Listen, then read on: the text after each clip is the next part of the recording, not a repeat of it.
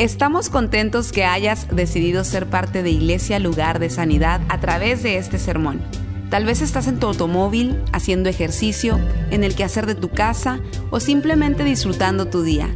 Es nuestra oración y nuestro deseo que tú recibas lo que Dios tiene para ti. Si te es posible, te recomendamos que tomes notas de lo que Dios te hable el día de hoy. Padre, damos gracias en esta tarde, bendecimos tu nombre por... Tú eres nuestro Padre, tú eres el ejemplo, como dijo Ronald cantando, y bendice estas palabras que vamos a hablar, que sean de bendición en nuestras vidas. Todo esto lo declaramos en el nombre de Jesús, Señor. Amén, amén, amén. Yo estaba pensando hoy en mi, nuestra experiencia como padres y yo recuerdo cuando Evan eh, nació, yo estaba en la República Dominicana en el séptimo mes de embarazo de mi esposa. Después de 10 años, Evan fue un milagro, quedó embarazada ella y Evan es el, muchachón de la guitarra eléctrica que estaba allá atrás hace un momentito para algunos que no lo conozcan. Y él quería nacer a los siete meses y yo estaba haciendo la, la boda, la ceremonia de, de casamiento de mi hermana en la República Dominicana y, llamaron que, tenía yo que agarrar el avión más rápido posible para venir para acá porque eh, mi esposa a los siete meses ya quería dar a luz. El muchacho estaba listo para salir. Bueno, a través de doctores y magnesia y no sé qué tantas cosas, pudimos aguantar a Evan un mes y él nació a los ocho meses. Ah, y, nació bien chiquito, cinco libras, bien chiquititito así. La gente nos decía, wow, qué pequeñito es. Y nació con un, aparentemente era un problema, el corazón como que saltaba ritmos, no, no estaba bien y, y estuvimos ahí asustados varios días hasta que la doctora dijo, yo creo que toda esa complicación es por causa de ser prematuro, pero yo creo que él está bien llévenselo a casa, él, está bien, así que nos lo llevamos a casa y nunca tuvo problema con nada de eso. Luego Dustin, eh, cuando Dustin se cumplió el tiempo para nacer, estábamos allí el corredero eh, en, el, cuarto para, para ella dar a luz, ya listo todo, y el muchacho no quería salir. El primero quería salir de antemano, y Dustin no quería, parece que de los muchachos que son aferrados a la mamá, ¿no? Que yo prefiero quedarme aquí en esta bolita de, jugo, este juguito caliente aquí, el, fluido amniótico, yo prefiero quedarme aquí tranquilo. No quería salir, el, el hombre de la anestesia vino y me dijo, ven acá, habla con tu mujer, dile lo que tengas que decirle, pero ese chamaco tiene que salir, dile que empuje. Dile que empuje lo más que pueda. Y sí fuimos, hablando, boom, salió el muchacho. Luego, Seila. Seila nació tan rápido y tan impresionantemente que, como que fue todo el corredor, el hospital y ya. ahí estaba. La primera vez que vi haciendo eso y la última vez estaba de costado así, acababa de nacer. Todavía olía a fábrica, así como los carros nuevos que huelen a, todavía así nuevecita, chupándose el dedo. Esa fue la única vez que esa muchacha se chupó el dedo, nunca más lo hizo. Ahora está en España predicando el Evangelio. Como son las cosas. Y luego Haley, pues Haley fue un embarazo muy difícil, muy, muy problemático. Y luego ella nació con esa condición de síndrome de Downs. Pero Haley es una alegría para nosotros. Ella es eh, algo tan espectacular. Uno a veces no sabe cómo vienen los regalos. A veces uno cree que algo que no iba a ser bueno para uno resulta ser la bendición. Que uno, wow. Así que cuatro hijos que Dios nos ha dado y estaba pensando en, en, todas esas experiencias como papá. Y luego pues eh, los años que hemos pasado con ellos, ellos ya, ya dos llevan son hombres, Seila es una mujer, Haley está creciendo y la semana antepasada, hace dos semanas, fuimos a llevar a, a Seila al aeropuerto para irse a España. Y a lo mejor yo le dije esto a alguno de ustedes, ya no sé, pero eh, mi esposa a mí sí le dijo, oye, algunas palabras que quiere decir antes de irte, así nada más por conversación, ¿no? Y dijo ella, empezó como riéndose, pero se puso seria y dijo, yo le quiero dar gracias a Dios por la forma y gracias a ustedes por la forma en que me criaron, porque ahora yo estoy yendo a otro lugar a llevar las buenas nuevas de salvación. No voy a buscar aventura, no voy a, nada más a un paseo, voy a algo grande. Y si ustedes no me hubieran criado de esa forma, esto no estuviera sucediendo ahora mismo. Así que gracias por haber hecho esto por, por mí. Y esos son los momentos en la vida en que uno empieza a pensar y uno dice, wow, no es en vano. Las cosas buenas cuestan, pero tienen grandes dividendos, resultados. Amén. Así que deben un aplauso por eso. se creen. Estoy jugando, ¿eh? gracias por el aplauso, pero en verdad no era, el aplauso es para él. Me quito el sombrero. Felicidades otra vez a todos los hombres de iglesia, lugar de sanidad. Déjenme, esto es muy interesante lo que les voy a decir ahora, porque de aquí más o menos salió el asunto de me quito el sombrero. Usted lo ha visto que mucha gente se quitan el sombrero, como hicieron los niños. Otros lo hacen como una, como cuando, cuando hacen esto, es que se están quitando el sombrero. Me quito el sombrero por ti, es como te respeto, es una señal de respeto, es una señal de, wow, qué tremendo eres o qué grande eres, cualquier cosa así. Pero en la Edad Media, en los tiempos de los castillos, ¿no? en, el, tiempo en que los hombres andaban todos forrados de metal, han visto las películas, ¿verdad? Eh, hombres de guerra, eh, los castillos enormes en Europa, la Edad Media, una, una edad muy oscura. En la Edad Media los caballeros y los guerreros siempre andaban por los campos y por las ciudades y todo el mundo estaba siempre listo para una pelea. Era como que en ese tiempo fácilmente la gente comenzaba a pelear y siempre andaban así protegidos y todo el mundo andaba con un arma. Es como en el oeste, ¿verdad? Que la gente andaban armados, pues así era. Entonces era fácil comenzar un pleito. Encontrar a un extraño podía ser algo peligroso porque uno nunca sabía si quién era enemigo y quién era un amigo. Con el fin de mostrar a, alguien que uno no tenía la intención de daño, la costumbre era ponerse la mano desarmada, o sea, tener una espada en una mano y una mano que no tenía arma.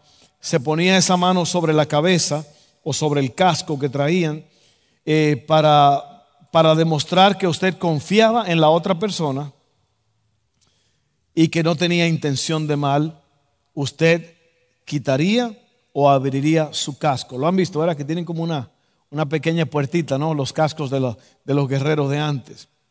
Para demostrar que usted confiaba en que la otra persona tampoco tenía intención de mal, usted se quitaba el casco, ya lo dijimos. Eventualmente, esta costumbre de subir la mano y quitarse el casco o el sombrero se convirtió en el saludo estándar de toda Europa y más tarde en el Nuevo Mundo, como símbolo de respeto mutuo, buena voluntad y confianza. Quitarse el sombrero es y era una señal de respeto. Así es que hoy yo me quito el sombrero por ustedes, padres de iglesia, lugar de sanidad. Vamos a darle otro aplauso a los padres de esta casa.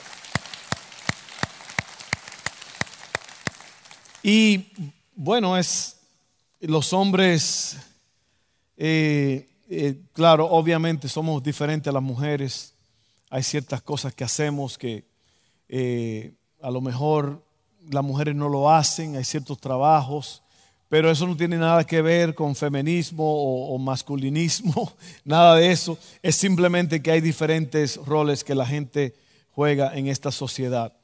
Eh, a lo largo de las escrituras en la Biblia podemos ver ejemplos extraordinarios de padres. Por ejemplo, Noé salvó a su familia de la inundación, del diluvio. Luego David preparó a su hijo Salomón para gobernar una nación. Y lo impresionante de esto es que Salomón reinó con tanta sabiduría y con tanta inteligencia, con tanta preparación, que nunca hubo guerra en el reinado de este hombre. Su padre David lo preparó a él para que él fuera un gran hombre en la nación. Luego Abraham confió en Dios con el futuro de su familia. Job oró, oraba todos los días y hacía sacrificios por sus hijos. José fue responsable de la crianza del Hijo de Dios, José el esposo de María. Yo quiero leer eh, un, un verso muy importante aquí en Salmo 127, 3 al 5. Y dice, los hijos que tenemos son un regalo de Dios. Los hijos que nos nacen son nuestra recompensa. Los hijos que nos nacen cuando aún somos jóvenes hacen que nos sintamos seguros, como guerreros bien armados. Quien tiene muchos hijos, bien puede decir que Dios lo ha bendecido. No tendrá de qué avergonzarse cuando se defienda en público delante de sus enemigos. Tremendo, ¿eh? Palabra de Dios. Ahora, después de haber hablado sobre esta costumbre de eh, este homenaje que le hemos hecho a ustedes padres, de quitarnos el sombrero por ustedes, reconocerlos como padres, después de hablar de cómo comenzó esta costumbre y todo esto, yo quiero hablar un poco sobre el hecho de que el trabajo de la familia es un trabajo de todos. Es un trabajo de todos. Cuando se habla de traer el sustento a la casa, normalmente pensamos que se trata de proveer las finanzas para el sustento de una casa. El sustento financiero es importante, pero un hombre trae a su casa más que sustento financiero. Oiga bien. El trabajo de un hombre no es solo traer un cheque a la casa, oiga bien esto, es traer balance emocional a la familia a través de compartir tiempo con su esposa e hijos. Asegurarse que no falta nada en la casa. Arreglar lo que está dañado, proveer tiempo de recreación para la familia y mucho más. Ahora aquí hay algo muy importante y de eso quería hablar de que es un trabajo de todos. En todas estas cosas, su esposa y sus hijos ayudan para que haya armonía y papá no lleve toda la carga. Eso es muy importante. Y yo sé que muchos de ustedes como hombres a lo mejor no tuvieron el mejor ejemplo del mundo, a lo mejor no tuvieron un ejemplo del todo de un padre. Usted no tuvo a nadie que lo representara.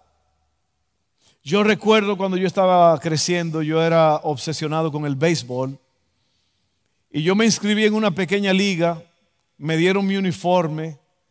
Yo recuerdo que yo tenía que tomar un carro, un taxi, para ir a las prácticas. Y yo recuerdo que estaba solo. Mi papá nunca fue a un juego. Todos los hits que yo di, todo lo que yo hice en el campo, si yo miraba, mi papá nunca estuvo ahí. No estuvo allí. Al contrario, nosotros, mi esposa y yo, hemos estado en todos los juegos de nuestros hijos desde chiquito, en, todo. Hemos estado allí para celebrar, para gritar, para compartir. Pero yo crecí sin, ese modelo. Y yo les he dicho a ustedes, mi padre fue alcohólico, mi padre fue eh, un hombre bueno, bueno con nosotros, pero con muchas fallas de carácter. Entonces yo en él no tuve así un ejemplo de que yo pudiera decir, wow, qué hombre que me enseñó tantas cosas extraordinarias. Y fue difícil porque mi mamá, a pesar de ser una mujer fuerte espiritualmente, también tenía sus, sus fallas, sus situaciones que, que ella también vencer. Ella creo que fue hasta el primero o segundo grado en la escuela la educación es una parte vital en la educación de los hijos y, tantas cosas. Así que ella hizo un trabajo extraordinario a pesar de todo lo que pasó. Y, pero yo quiero, eh, yo no quiero concentrarme en eso, yo quiero concentrarme en, en lo que, que está pasando ahora o qué puede pasar ahora a ti como hombre. Como hombre tú estás aquí en esta casa ahora mismo y tú tienes el desafío de ser padre, de ser un hombre, de ser un proveedor, de ser un esposo, de ser todo lo que representa ser un padre, ser un hombre en la casa. Y yo no quiero hablar del pasado, lo que yo quiero es darte eh, que tú le des un, un vistazo al presente de las posibilidades que tú tienes como hombre de ser ese triunfador, ese héroe del que Ronald estaba cantando. El apóstol Pablo dijo, olvidando ciertamente lo que queda atrás. A lo mejor tu padre fue un loco, un vagabundo, no sé lo que fue. Cero ejemplo para ti, o muy mal ejemplo para ti. Pero no podemos ahora concentrarnos en el pasado y justificar nuestras acciones hoy. Ahora tenemos que ser responsables y ser esos hombres que Dios quiere que seamos. Y nosotros fuimos ayer a, pescar a la gran isla y fuimos con José Alvarado y eh, eh, fuimos con Alex. Y, y, yo estaba viendo a estos dos hombres que son aquí parte de nuestra casa. Yo he visto cómo estos hombres han madurado, cómo estos hombres han crecido, cómo estos hombres, son dos nada más de ellos que fueron, pero eh, el cambio que ha habido en la vida de ellos es un, proceso extraordinario. Y yo decía, gracias Señor por, por darnos la oportunidad de ser una influencia en otros hombres. Y yo no estoy diciendo que ellos son lo que son por mí, son lo que son por Dios, por el Señor. Pero Dios usa hombres, Dios usa mentores para levantar a otros hombres. Y es lo que yo te quiero decir a ti, hombre, hoy es el día de aceptar el desafío de Dios y en verdad ser un hombre que va a representar su hogar con honores, con altos honores. Amén. Ahora yo voy a leer otra escritura de lo que de lo que Dios quiere y puede hacer. En Génesis 18, 18 al 19 dice así: Es un hecho que Abraham se convertirá en una nación grande y poderosa y en él serán bendecidas todas las naciones de la tierra.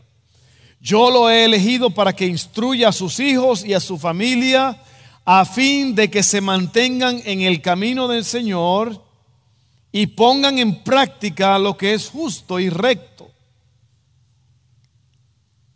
Así el Señor cumplirá lo que le ha prometido. Miren, yo quiero que ustedes vean rápidamente lo que, lo que está pasando aquí. Ahí está Dios diciendo que Abraham va a ser un hombre bendecido, un hombre extraordinario, un hombre que va a lograr cosas grandes.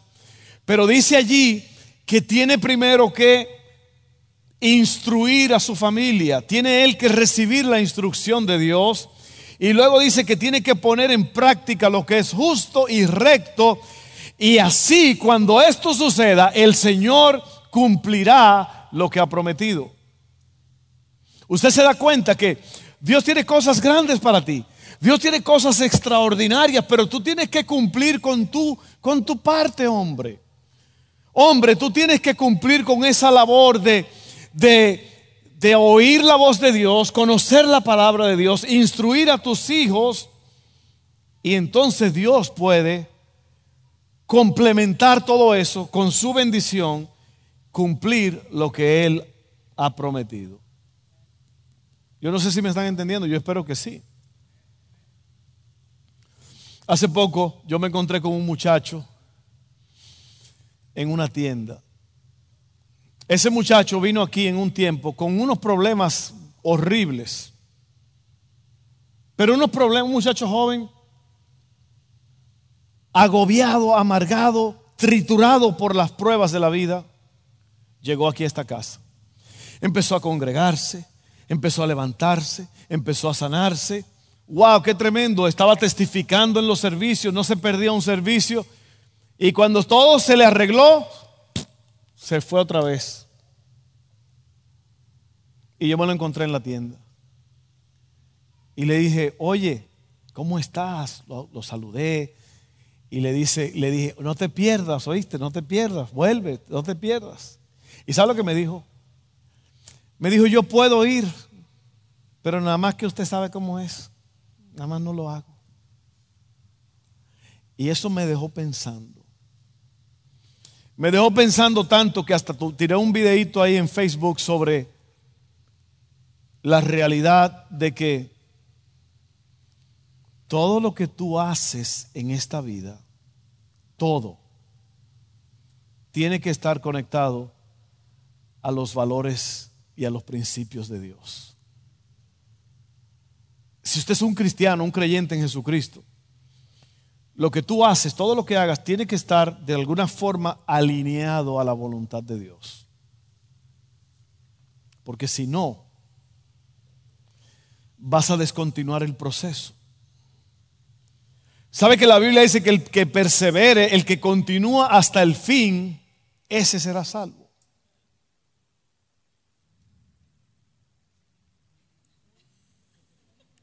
Los ángeles están limpiando la casa allá arriba, están moviendo muebles. Oiga bien lo que le estoy diciendo.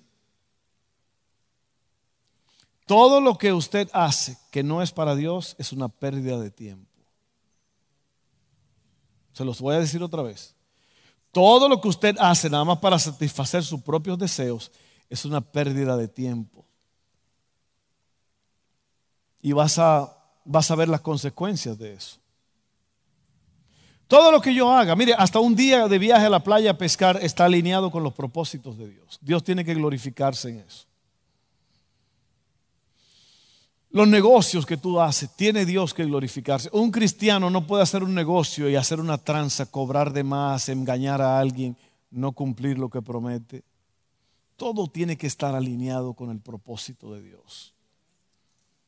¿Por qué? Te voy a decir por qué. Porque la vida en esta tierra es una prueba. A ti te pusieron aquí en la tierra para vivir en la eternidad. ¿Tú creías que todo aquí se acaba y ya, y todo se acabó y ya? No, no, no, no, no. ¿Usted sabe por qué la gente no se quiere morir? ¿Cuántos de ustedes quisieran morirse ahora mismo? Hay gente que dice, yo estoy loco por morirme, yo me quiero morir. Tú agarras una pistola y dices, vamos a resolverlo de una vez. No, no, no, fue jugando, hombre. No, no, no, yo estaba jugando. ¿Cómo que? Usted sabe por qué la gente no quiere morirse, porque usted fue creado para no morir. Usted tiene un espíritu que nunca muere. Su cuerpo lo pueden poner en una tumba y todo, pero usted está vivo. Cuando su cuerpo muera, usted va a estar vivo en algún lado. Ojalá que sea como dice la Biblia, cuando el espíritu, cuando el hombre muere, el espíritu va a Dios que lo creó. Cristo le dijo al ladrón arrepentido, de cierto te digo que hoy estarás conmigo en el paraíso.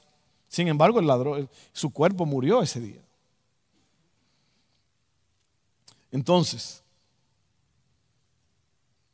instrucciones, hermano. Oiga bien, hombre, hombre, mujer, padres. Todo lo que usted haga, hágalo para Dios.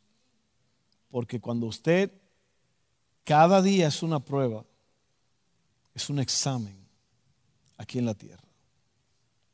Y si todo lo que usted hace es para cumplir con su carne nada más, para satisfacer las necesidades de su cuerpo, de su carne, entonces usted, perdóneme, pero está equivocado.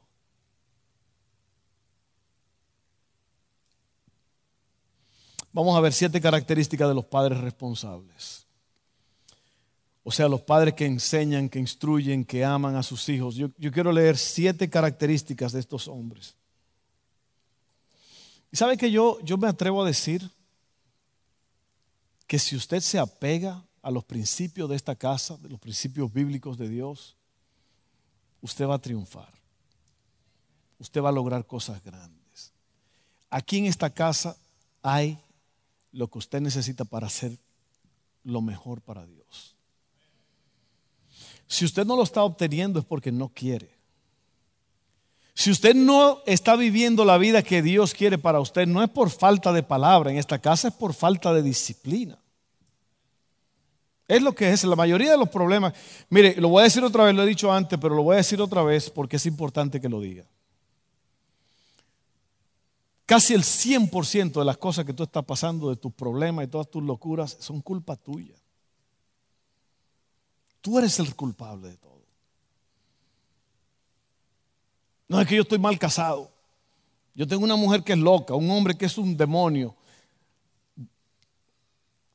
¿Quién se casó con él?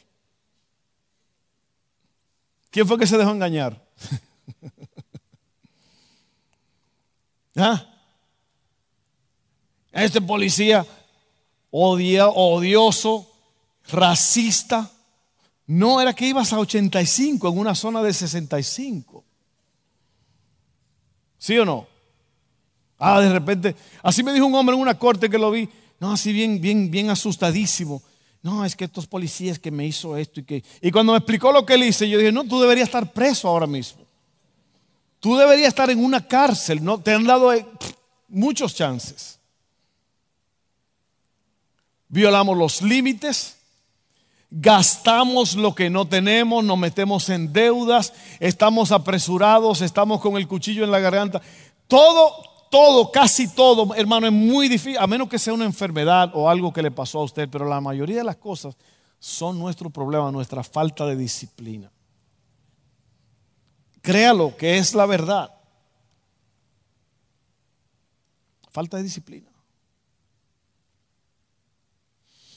Vamos a ver lo que hacen los padres responsables. Número uno, entrega. Están entregados. Número uno, la entrega es el reconocimiento de que son mis hijos, que le he dado mi nombre. Es la prontitud y disposición de los padres a ejecutar sus responsabilidades de padres. Si no somos los padres activos de nuestros hijos, alguien más lo va a hacer. Puede ser una tableta,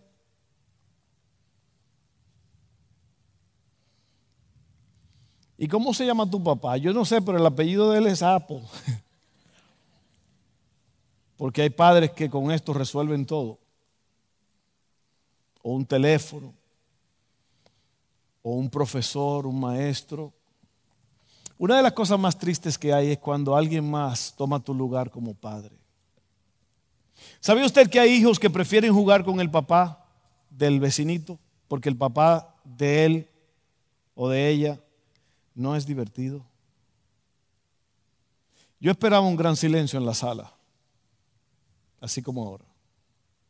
Pero es una lástima que tu niño tenga que ir a jugar con el papá del vecino porque el papá de la casa es tan aburrido que todo lo que hace es querer ver televisión y estar tirado ahí en un sofá.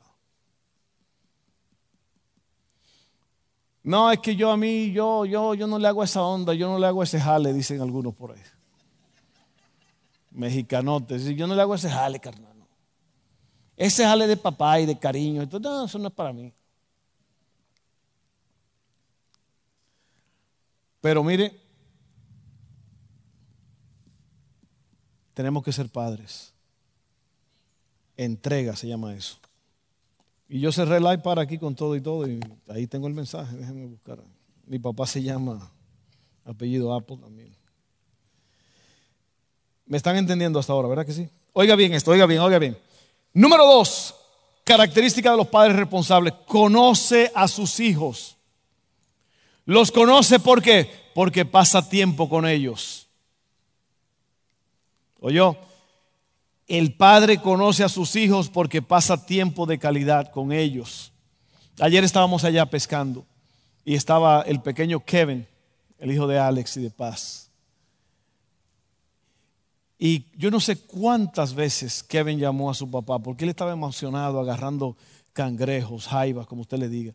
Y, él estaba tan emocionado y que él llamaba a su papá cada cinco minutos y, y, este dejaba de hacer lo que estaba haciendo. Sí, sí, dije, dije ¿Sabe lo que se llama eso? Eso es atención. Eso es que tú eres mi hijo, yo te voy a, yo, a mí me importa, para mí es importante lo que tú me estás diciendo.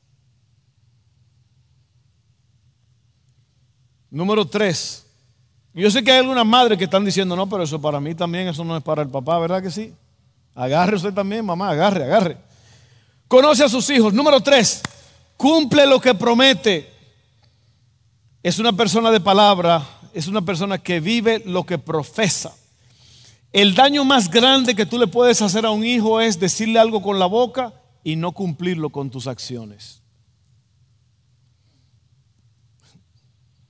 Yo esperaba un silencio grande también.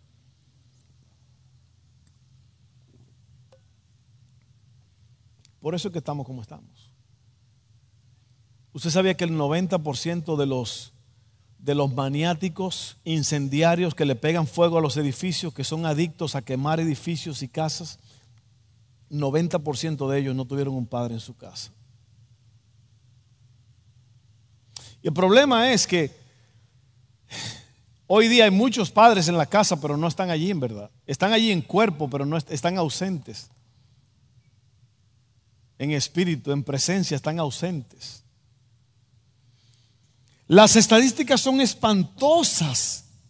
El 80% de violadores en las cárceles federales no tuvieron un padre en la casa.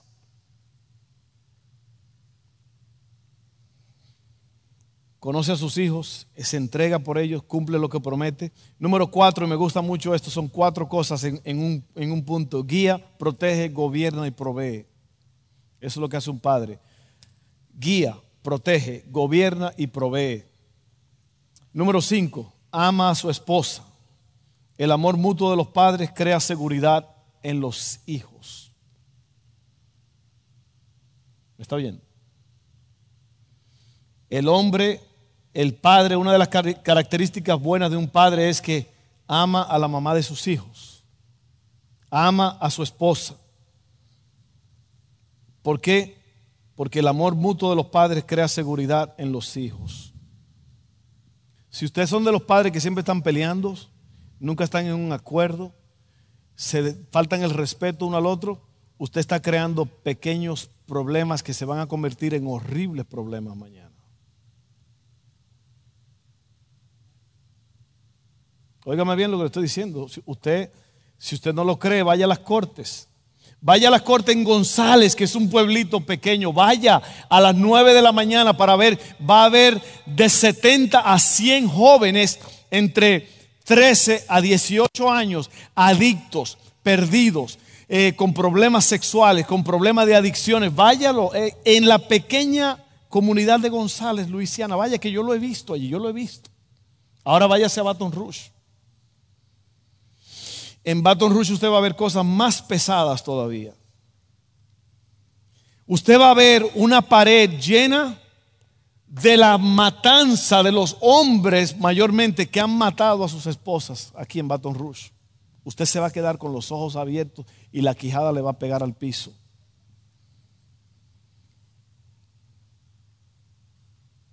Esos niños que están haciendo eso hoy fue porque mamá y papá se odiaban en la casa, se peleaban, no había balance, no había equilibrio en la casa.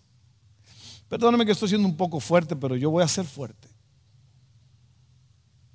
Yo prefiero ser fuerte ahora y que usted tenga un buen futuro y no ser un, flojo ahora y que mañana se le caiga el mundo en pedazos a usted.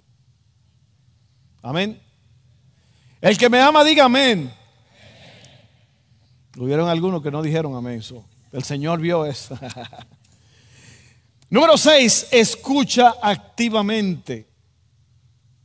Uno de los aspectos más importantes en una conversación es escuchar. Muchas veces mientras la otra persona está hablando, estamos pensando en lo que vamos a responder y no escuchamos. Número siete y último, equipamiento espiritual. Esta es una de las áreas donde los más grandes desastres ocurren. La inestabilidad espiritual de los padres causa que los hijos también sean inestables. Lo voy a repetir otra vez. La inestabilidad de los padres causa que los hijos también sean inestables. Y se lo voy a decir otra vez, mire, si usted es un flojo con su asistencia a la iglesia, sus hijos van a hacer lo mismo. Si usted siempre falta a la iglesia porque está terminando un trabajito por ahí, no es que me quedé terminando un trabajito, así mismo van a ser sus hijos. No es que no me dieron ganas de ir a la iglesia. Sus hijos van a hacer lo mismo mañana. Y no le diga nada porque lo aprendieron de quién. Hijo de gato, casa ratón, ¿sí o no? ¿Sí o no? Mi amigo Antonio Palma me dice que los hijos oran las oraciones de los padres. ¿Sí o no? Los hijos van a orar las oraciones de los padres. Si usted es un, mediocre con su tiempo con Dios, sus hijos van a ser mediocres también. Y después no le eche la culpa al pastor, porque de alguna forma u otra el pastor siempre es el culpable de todo lo que pasa. No, que me está yendo mal en mi matrimonio es el pastor. Y así son todos los pastores y todas las iglesias. Y el pastor lo que hace es instruirte, amarte, abrazarte, pero te dice, mira, vea lo que tienes que hacer. ¿Sí o no? ¿Cuántos de ustedes van a volver el domingo? Así es que cada oportunidad que tengas de que ellos puedan ser instruidos en la palabra, aprovechala. Usted no sabe las conversaciones que yo tengo con Seila. Vamos a, la tienda juntos, hablamos. Vamos a la gran isla. Usted no sabe lo que yo hablo con Dustin en el camino, con Evan. Hablamos, hablamos. A veces nada más estamos sentados en el sofá hablando toda oportunidad que yo tenga de enseñarles a ellos la palabra, mi esposa lo hace también, es creando, formando un carácter extraordinario en la vida de ellos. ¿Sabe qué? Usted tiene que confiar en lo que yo le estoy diciendo. Porque yo tengo, esa es mi carta de trabajo. Mi carta de trabajo es, mire a mis hijos. No me da vergüenza decirlo. Yo no estoy comparando a mis hijos con nadie, pero mire a mis hijos, mírelos. No son perfectos, pero son mujeres y hombres que están siendo moldeados y son un ejemplo en esta sociedad. Yo tengo la autoridad y el derecho de, hablar, de hablarles a ustedes de esta forma. Yo no soy egoísta. Lo que yo le estoy diciendo trabaja. Si no lo cree, mire a mis hijos. Y si usted tiene algo que decir de mi hijo, dígamelo. Lo cual yo dudo. ¿Por qué? Porque son, yo no sé si están aquí o no. No sé si están, no los veo. Mejor, a lo mejor no están. Esa es mi carta de trabajo. Eso es lo que mi esposa y yo podemos decir. Usted lo puede hacer, hágalo porque mire a mis hijos. Usted no tiene un hombre aquí hablando disparates, hablando de algo que no sabe. Lo que yo le estoy diciendo, trabaja. Usted quiere hijos extraordinarios, haga lo que le estoy diciendo. Amén, póngase en pie, porque si no me van a empezar a tirar huevos tomates podridos. Para que un hogar funcione. Y no, una vez más le digo, mis hijos no son perfectos, pero son extraordinarios. Amén. Yo no quiero que usted vaya, ah, el pastor cree que sus hijos son perfectos. No, no, no. Duro trabajo, lágrimas, tiempo en la palabra, tiempo con ellos, abrazos, muchos abrazos. Yo recuerdo que Seila siempre iba a la tienda conmigo tomada de la mano. Ahora ni loca me toma la mano en la tienda. Dice, mira, anda con un viejo. no, no. Pero ella siempre, siempre tomadito la mano. Ya, pues ya está en una edad que ya pues como que Está raro, ¿no? Pero, eh, pero esas son las cosas que valen la pena en la vida. Ese abrazo, ese beso, esas palabras, lo hiciste bien. Usted quiere hacerle daño a un hijo, siempre háblele mal, siempre le esté peleando, no le celebre sus triunfos. Pero usted quiere ver un hijo triunfar, Aláguelo cuando hace cosas buenas. Cuando hace algo que no debe de hacer, usted haga lo que tenga que hacer.